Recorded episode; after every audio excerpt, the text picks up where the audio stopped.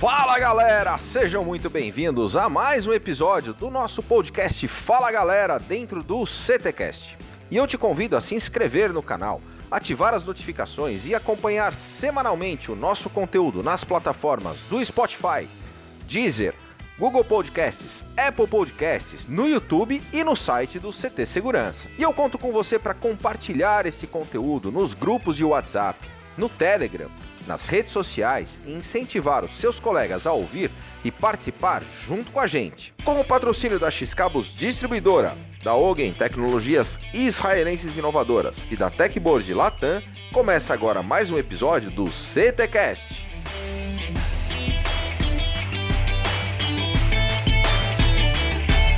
Eu sou o Kleber Reis e participam comigo neste episódio el professor Silvano Barbosa. Buenas, soy yo, hermano, tranquilo. El mentor Adalberto Benhaja. Fala, galera. E o nosso convidado especial deste episódio, Carlos Machado, está conosco. Fala, galera. Carlos Machado tem mais de 20 anos de experiência em empresas do setor público e privado, atuando em multinacionais no ramo de alimentos, bebidas, varejo, farmacêutica, tecnologia e serviços, agronegócio, ensino e aprendizagem. Como policial militar de São Paulo por 16 anos, desenvolveu atividades na prevenção da violência urbana e ordem pública. Foi assessor militar na Câmara Municipal de São Paulo participou na proteção de dois governadores em São Paulo. É mestre em comunicação e inovação, bacharel em direito, bacharel em segurança, saúde e meio ambiente. Exerceu atividades como executivo sênior de segurança corporativa no McDonald's, gerente de operações na HP do Brasil e security manager e compliance na Mondelez International, e também como head das operações em security e loss prevention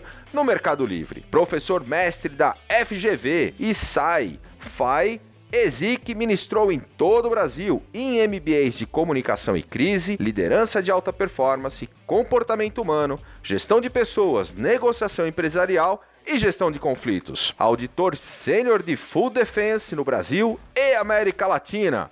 Muito bem-vindo, Machado. Muito prazer, meus amigos. É uma alegria estar com vocês.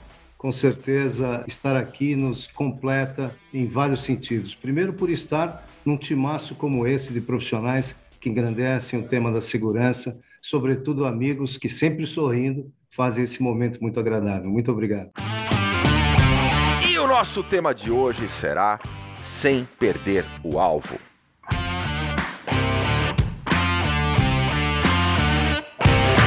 Machado, antes de a gente entrar especificamente no tema, conta para nós. Quem é Carlos Machado? Muito simples de dizer. Apaixonado pela vida. Para muitos que não sabem, vai ser uma surpresa, né? Batizado como Antônio Carlos Machado ao longo dos anos, né? Chamado pela mamãe, Dona Maria Aparecida de Carlinhos, chamado pelos amigos da carreira, da primeira carreira como Machado, policial, e ao longo dos anos, Carlos Machado perpetuou como é, a vida civil. Então, hoje, muitas vezes, eu, se me chamam de Antônio, eu até esqueço, mas fica aí é, Antônio Carlos Machado, meu nome, é, filho de um soldado da Polícia Militar, Dona Maria do Lar, mãe amada, filho mais velho de entre três irmãos, tendo aí compromisso e obrigação de poder ser aí um exemplo para os irmãos. Iniciei aí minha vida muito muito garoto, saí do interior de São Paulo aos 18 anos para ingressar na minha carreira. Mas um pouquinho antes vivi ali com, com a família no interior de São Paulo, na região ali de São José do Rio Preto e Fernandópolis, e fui crescendo na capital e aos 18 anos vim sozinho para encarar o grande desafio que era ser policial militar em São Paulo não tinha a não ser a visibilidade de meu pai, que tinha um determinado escalão na carreira, mas eu disse para mim, eu tenho um alvo e eu vou alcançar. E aí saí de casa para buscar ali, em primeiro lugar, o ideal de proteger vidas na minha carreira. Não poderia ser médico, por função e por vir de uma família muito humilde, então decidi a proteger vidas de uma maneira diferente. Então ali em 1985, parou por aqui, comecei minha carreira muito garoto, e logo desempenhando alguns cargos dentro da polícia, como foi citado aqui. Ainda muito jovem, conheci o amor da minha vida, a Aline, e ali aos 23 anos me casei e logo aos 24, um ano depois exatamente, um ano depois me tornei pai. E sendo pai, um grande desafio, né? E olha, eu, eu vi que muitas vezes naquele período o pessoal contou, nossa, ele casou em que dia? Mas foi exatamente um ano depois, minha filha nasceu, minha única filha. Então, sou casado com a Aline, o amor da minha vida, 32, e a Anne, 30 para 31 anos. Então, esse é o, o, o início da minha carreira, começando aí, vivendo as emoções de um jovem pai policial. Tive ainda eh, essa oportunidade de caminhar na Polícia Militar por 16 anos, e nesses 16 anos tomei aí vários momentos de tensão, vários momentos de preocupação com a vida, mas nunca perdendo o alvo de proteger pessoas, em primeiro lugar me protegendo, porque caso contrário, se, como eu digo até hoje, seja seguro para oferecer segurança. Então essa foi a primeira etapa da minha vida. Machado, em todos os nossos podcasts nós temos três momentos muito importantes para conhecer um pouquinho melhor sobre o nosso convidado. Momento mergulhando no conhecimento. Machado, a indicação de um livro, um filme ou um documentário que você recomenda para os nossos ouvintes? Muito bem. Eu vou fazer menção aqui de um grande professor e amigo, professor Mário Sérgio Cortella. Esse livro é uma edição de 2016. É um livro simples, gostoso de ler, 20 capítulos, mas o título é Por que fazemos o que fazemos? Esse livro traz uma série de inspirações e ele traz um foco muito especial: o porquê, o propósito o legado, aquilo que nós carregamos no nosso dia a dia. Por que fazemos o que fazemos? Essa é uma reflexão que eu procuro fazer todos os dias da minha vida para nunca perder o foco, nunca perder o alvo e ter sempre um propósito a ser entregue. Momento Passo do Gigante.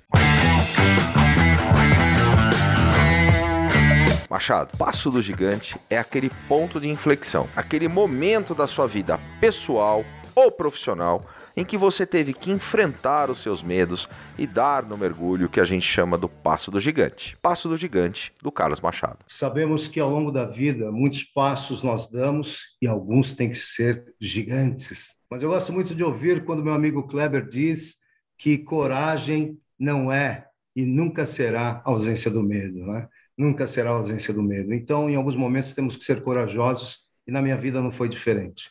Eu tive que tomar uma decisão aos 33 anos, concursado em três concursos públicos, tendo uma suposta estabilidade, porque eu costumo dizer suposta, porque quem foi policial militar sabe que tem uma estabilidade de concurso, mas a vida a todo tempo no momento de risco.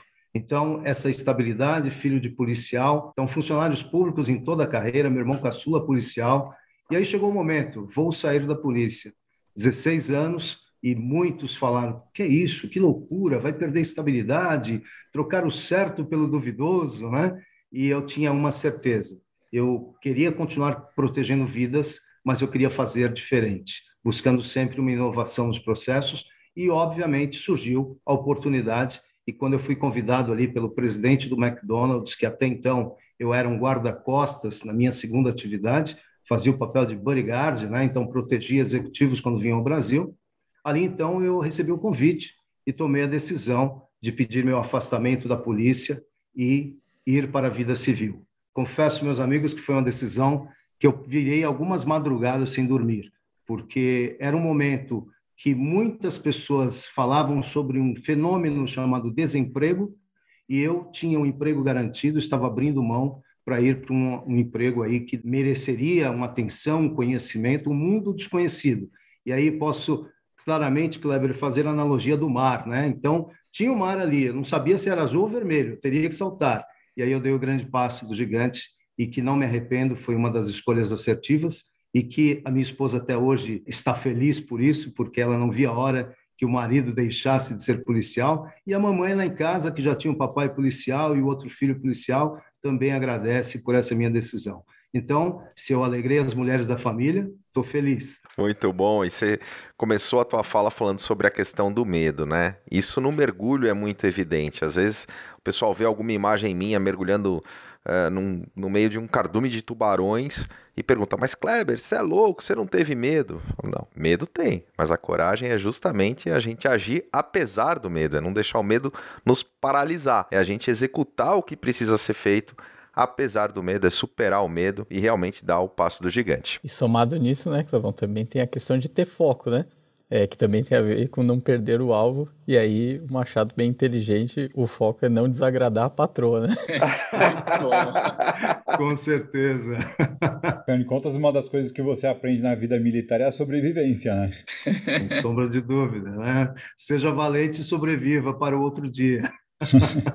Ô Machado, e quando a gente traz esse tema, sem perder o alvo, para nossa atividade profissional e falando já na questão de prevenção e perdas, qual é efetivamente a associação? Por que a escolha desse tema sem perder o alvo? Isso me remete de maneira primordial a proteger vidas, proteger as pessoas. Eu costumo dizer sempre para meus amigos e a minha equipe que a prioridade são as vidas. Por mais sensível que sejam os números, por mais que os KPIs gritem, nós temos que trabalhar na base.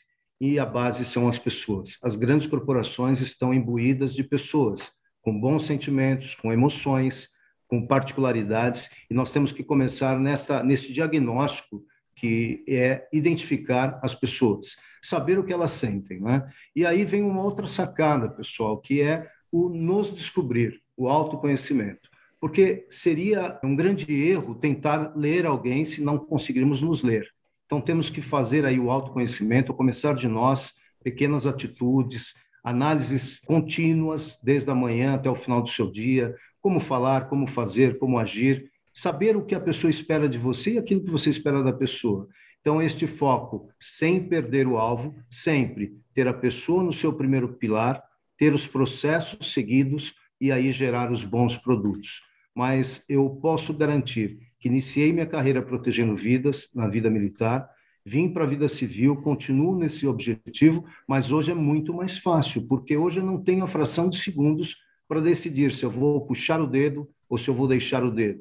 Eu não tenho a questão de segundos para saber como vai ser o fechamento dessa ocorrência, mas posso sentar numa sala como esta, conversar com profissionais como vocês, buscar o conhecimento, particularidades de cada um e juntos tomarmos as melhores decisões, porque não é à toa, nosso slogan é juntos somos mais fortes, né? Então isso nos traz o conhecimento e as decisões e o resultado final sempre, sem perder o alvo, proteger pessoas, processos e produtos. O Machado, esse foco de pessoas, né? Isso é, é, é sensacional, é o que a gente vem falando bastante. Agora, como que é tratar com a relação do seguinte, a pessoa quer segurança, ela quer proteção, mas ela quer continuar vivendo. Como, enfim, nós como, né, pela sua experiência aí como profissional, especialista, e aí, como conciliar isso? Porque não deve ser uma coisa fácil, porque você tem a questão da técnica de como de fato levar proteção para a pessoa, legal.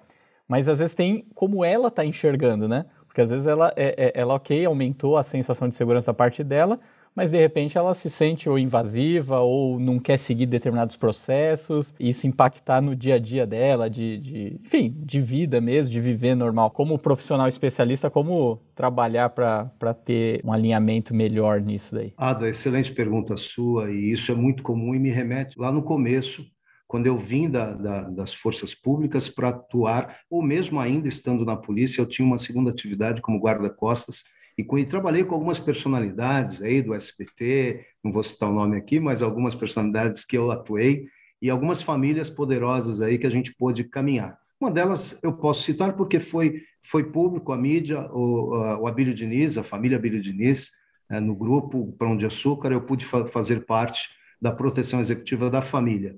E, obviamente, após o sequestro, após o sequestro, né, aquela, aquele período após o sequestro do Abílio, eu era ainda, ainda muito garoto ainda, estava estudando, fazendo curso de antissequestros. Quero fazer aqui uma homenagem a um dos professores, que foi um dos meus professores, senador, major Olímpio, na época era capitão, foi uma, um do, uma das pessoas admiráveis que eu pude trabalhar e, e, poder também falar sobre esses processos. Um outro amigo em comum que foi na minha vida, eu já falei isso em outro, outros episódios, o Luca, um grande parceiro. Ensinamentos fantásticos eu tive ao lado do Luca e pude vivenciar isso na prática e colocar em prática. Né? Hoje, eu sou um dos professores de negociação da disciplina onde eu trabalho, inspirado no meu grande guru aí, Jorge de Luca, já falei isso e não tenho por que negar.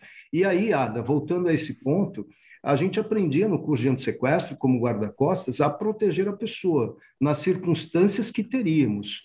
Obviamente, sem deixar que ele ande no veículo que ele quer andar, sem deixar que ele, até mesmo, fazíamos as orientações, mas alguns andavam em alta velocidade, outros com a velocidade abaixo do que deveria numa área de crise e de risco, e aí nós tínhamos que fazer as orientações, mas jamais coibir que ele tivesse uma vida, porque ele andava com os, as personalidades, os dignatários, andam ali com seus Rolex, andam ali com as suas, suas, seus bens, e nós temos que o dever de proteger. Então, qual é o papel do profissional?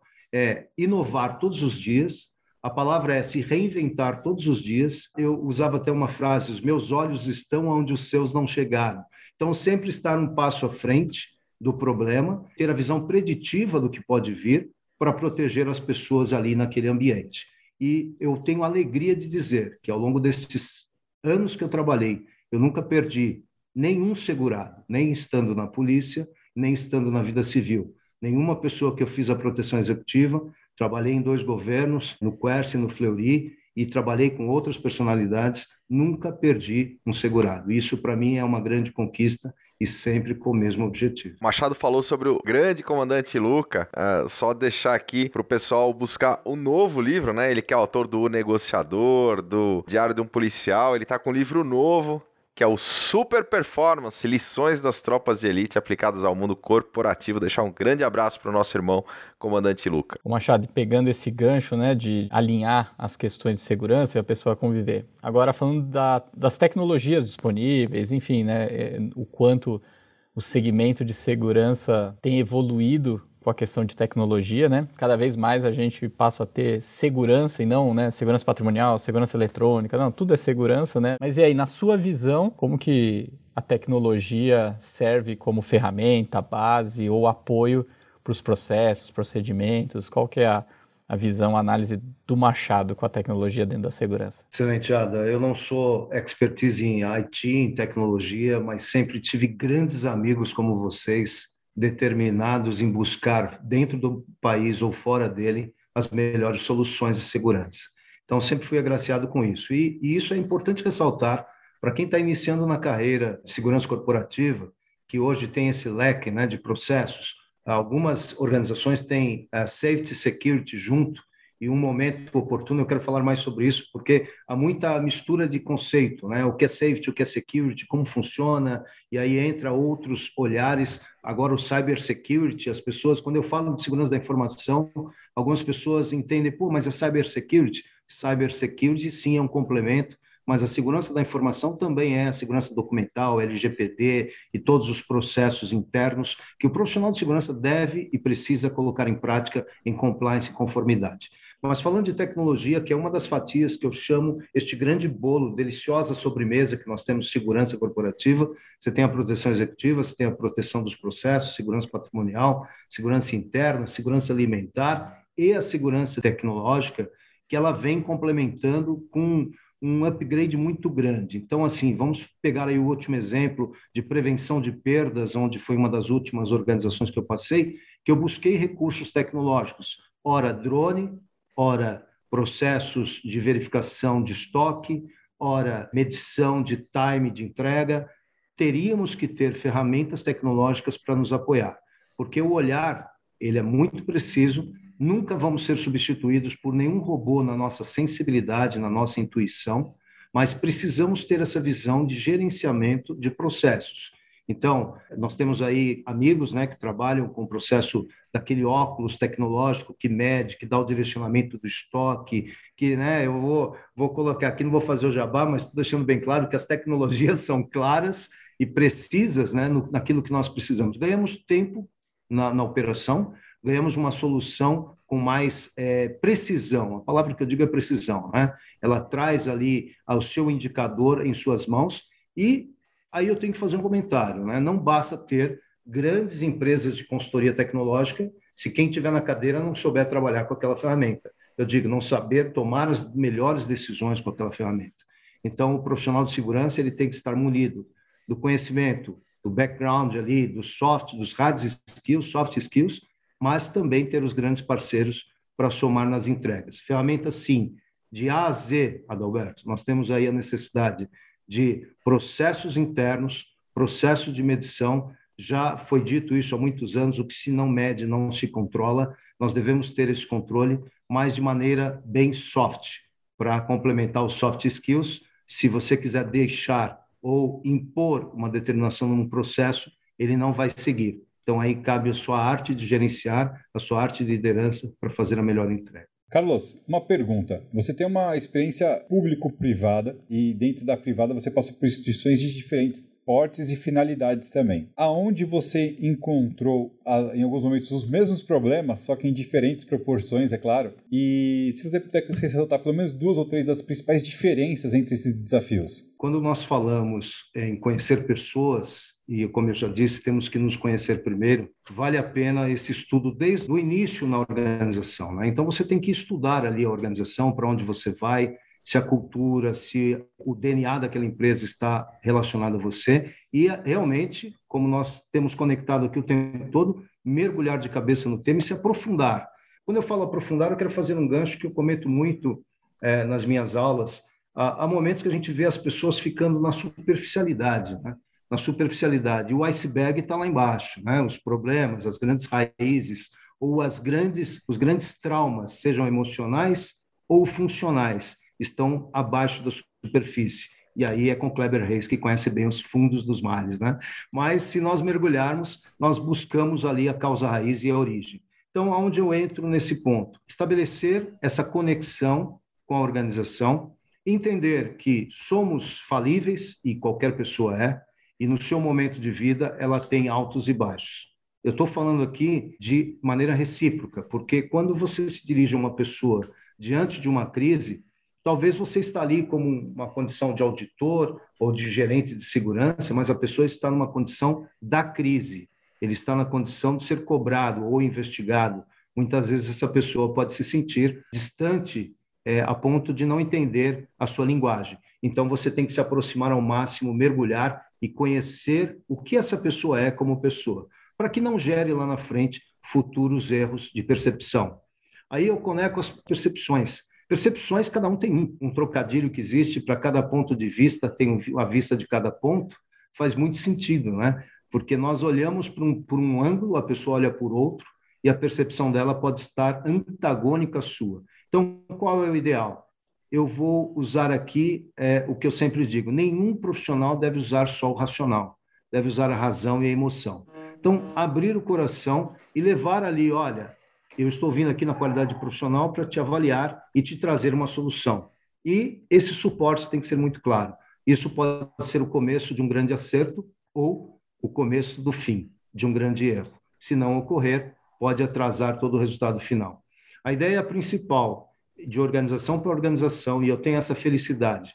Por onde eu passei, eu tive relações duradouras, né, 16 anos na primeira instituição, aprendi durante os 16 anos. Quando eu fui para a vida civil, cinco anos numa instituição, aprendendo todos os dias, e parafraseando, fui professor da Universidade do Hambúrguer, do McDonald's, aprendendo literalmente todos os dias. Quando eu fui para a HP, mesma coisa, aprendendo processos, mudando a, de uma área de alimentos para uma área de tecnologia, entender particularidades do negócio, fazer uh, o foco em compliance, em conformidade, sempre lidando com pessoas. E aí, não poderia entender que aquele jovem do McDonald's, 17 anos, teria o mesmo tempo de resposta de um diretor de uma organização de tecnologia com 20 anos de carreira. Então, é diferente o time e é diferente o resultado. E você tem que estar pronto para navegar entre todos. Passei por seis anos na Mondelez, a empresa fantástica onde eu pude ali buscar um viés de food defense, de contaminação alimentar, de entender, mergulhar nas normas, nas regras.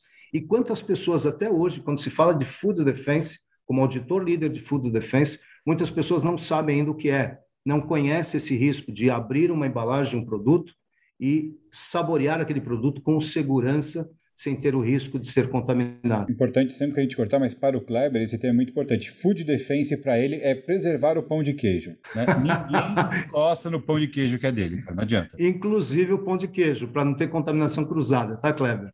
Mas então o ideal é conhecer esses riscos e conviver com esses riscos. Digo isso porque todos sabem que o auditor ele chega no ambiente com uma posição austera. Ele vai chegar, auditar, perguntar, até existe uma piada né, que a gente faz entre amigos, para o auditor você só responde o que ele pergunta, nada mais, né? porque a resposta tem que ser precisa e concisa. E aí, é, vindo aí para a última organização também, vivendo o mundo de supply chain logística, que é um universo para muitos inovador e que nesse último ano, um ano e meio, o e-commerce disparou, surpreendendo muitas pessoas. Né? Então, Alicia também, os acertos e os erros estão à flor da pele. É, costumamos, costumamos dizer, eu conversava ontem com um diretor de uma organização com o mesmo fim, que fica no México, até porque esse diretor possivelmente virá o nosso programa, mas estávamos conversando e ele falando sobre prevenção de perdas. Esse universo de prevenção de perdas é um universo de aprendizado diário, porque a entrega hoje não é a mesma entrega de amanhã. É, ontem eu recebi uma mercadoria na minha casa às 9 horas da noite. Tenho a, a alegria de morar num condomínio seguro e tudo mais. Condomínio seguro, eu lembrei de um nosso amigo, né? que é um programa nosso aqui. Mas, é, estando num condomínio seguro, eu segurou, né? É, eu saí até a minha porta às 9 horas da noite e recebi um produto de e-commerce. Outras pessoas em outras regiões não conseguem. Então, a gente tem que orientar para quem vai entregar ou para quem vai receber quais são as medidas de segurança necessárias. E de quem é esse papel? É deste profissional que audita, que fiscaliza, que investiga, que protege. Ele tem que orientar também, tem que ser um professor, tem que ser um psicólogo, tem que ser um bom ouvinte para não cometer os grandes erros da vida profissional. Machado, e aí pegando toda essa bagagem né, que você menciona, tem toda a sua carreira, a gente tem falado bastante, que às vezes a gente vê muitas pessoas e eu sou uma delas, e eu acho que a maioria que entram no segmento de segurança não porque, cara, eu quero, né? Falou, eu quero trabalhar nesse segmento. Porque de repente as coisas foram acontecendo, aí descobriu o segmento, viu como era bacana, acabou entrando e acabou. É, e a gente vê que com toda essa transformação que vem acontecendo, né? Até o papel do canal do CT, quando a gente reúne muita gente boa do segmento, a gente começa também a deixar o nosso segmento mais visível, ver a importância, né, e até o hashtag somos essenciais e, e, somos mais fortes juntos e tudo mais. Então, pegando essa sua bagagem, né, imaginando, a gente pensa, quem sabe, ter num prazo é, logo mais aí pessoas que de repente na, na adolescência ou na, no início da fase adulta falar eu quero trabalhar no segmento de segurança, né? Então, com toda essa sua bagagem, know-how, experiência, qual a mensagem que você deixaria para alguém mais novo que de repente está pensando se o segmento de segurança faz sentido? Pergunta maravilhosa, Ada, porque eu conversava há poucos dias com um professor amigo meu e ele dizia, Carlos, sabe o que mais me preocupa quando eu olho para trás eu não vejo nenhum garoto com 20 anos falando, uhul, quero ser professor de estatística. e ele era um grande professor de estatística, ele é um grande professor de estatística, e ele falava, não vejo alguém me seguindo. Então, isso me aflige. Então, é importante essa pergunta e a gente dizer, olha, é uma carreira que, se olhássemos na década de 90, era um momento, se olhássemos na década de 2000, outra, e agora um outro momento. E eu digo que é um momento em grande ascendência mas também tem um risco. E nós temos, sendo profissionais de risco, temos que dizer isso. E dizer isso não só para os profissionais de risco, mas para falar também para aqueles que contratam os profissionais de risco. Existe um grande risco no mercado, é não ter pessoas com senso de pertencimento como alvo principal. Olha lá o nosso tema, sem perder o alvo. Não é só ir para uma carreira porque vai ter um belo salário ou uma bela condição de vida profissional. Não, sem perder o alvo que é proteger pessoas, processos e produtos.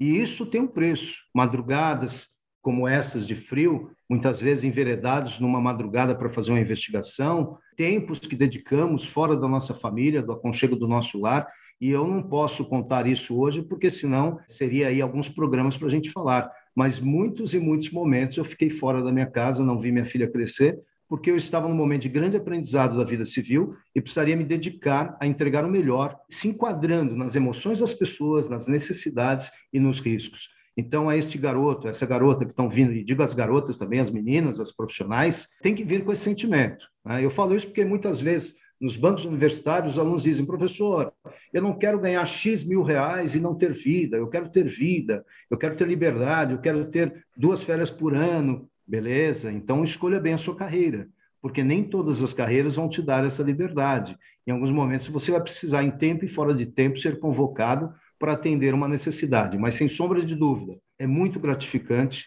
quando você ouve pessoas dizendo: Olha, você mudou meu mindset, você trouxe para mim um olhar que eu não tinha, Hoje eu chego na minha casa de maneira diferente, eu saio de maneira diferente, eu estaciono meu veículo de maneira diferente, eu entro nas compras com um olhar diferenciado, eu vou para o meu lazer com um olhar diferenciado, e aí eu vou, de novo, fazer aqui menção aos amigos que trabalham em treinamentos, né? Eu dirijo o meu carro de maneira diferenciada, porque não basta a pessoa no trânsito tomar uma decisão impensada e pôr em risco a sua vida ou de outrem, ou do seu filho ou da sua filha que está na cadeirinha sentada, porque expressou um gesto no trânsito e alguém insano tomou uma decisão. Então, esse olhar preditivo ele está o tempo todo e cabe a nós falarmos para esses jovens: venham é, com esse objetivo. E até vou fazer menção de uma frase, eu analiso essa frase há algum tempo, né, de uma música do Rolling Stones, né, que fala I can't get no satisfaction, né? Então, é, não é satisfaction a música, é can't get no satisfaction, né? Então, eu não estou satisfeito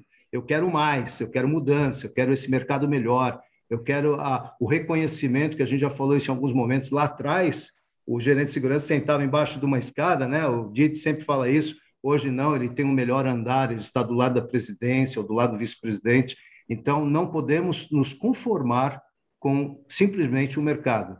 Mas aí a recomendação para esses que estão hoje olhando os profissionais do mercado, analisem se esse senso de pertencimento é, é, é imbuído nessa pessoa, nesse profissional. Se ele quer trazer, a começar dele, a mudar a vida de pessoas para dar um lugar melhor, como eu costumo dizer, a contribuir para se ter um ambiente seguro para trabalhar. Isso é muito importante.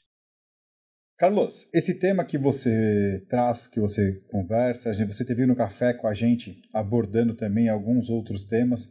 Você tem uma escola já de muito conhecimento que você traz e que você também compartilha aqui no CT através de um novo programa. Né? Isso é uma coisa muito legal. E isso faz parte justamente do seu dom, do seu desejo de compartilhar conhecimento. Fala um pouco para a gente sobre o que é essa iniciativa e como é que está se vendo dentro disso. Cara, para mim isso é uma grata honra, é uma satisfação enorme, porque quando nós falamos de coisas ou de pessoas ou de fatos, nós temos que ter aquele cuidado né, de, de medir cada detalhe. E para mim é uma honra tão grande ser chamado por um time como esse para fazer parte de um projeto onde nós teremos o objetivo de mudar a vida de pessoas, de mudar a situação segura, o ambiente seguro de pessoas e incorporar aí um tema que vai tenho certeza, não tenho dúvida, pela essência. Não, eu estou naquela agora, né, Silvano, sendo tentado a dizer o nome, mas é, pela essência da, do que foi planejado, de quanto que nós temos falado,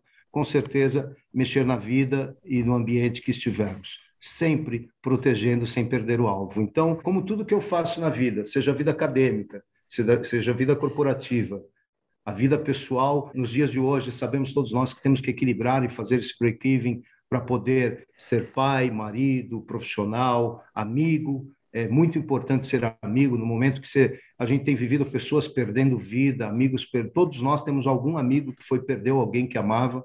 Então você ligar para essa pessoa e conversar. Então esse equilíbrio da vida toda tem que se mergulhar de cabeça. E não diferente disso, eu tenho certeza que a minha presença e a presença de mais um expertise da área que já esteve aqui conosco será agregador. E isso que eu estou fazendo para mergulhar junto e sem medo de ser feliz, mergulhando de cabeça. Momento mergulhando de cabeça.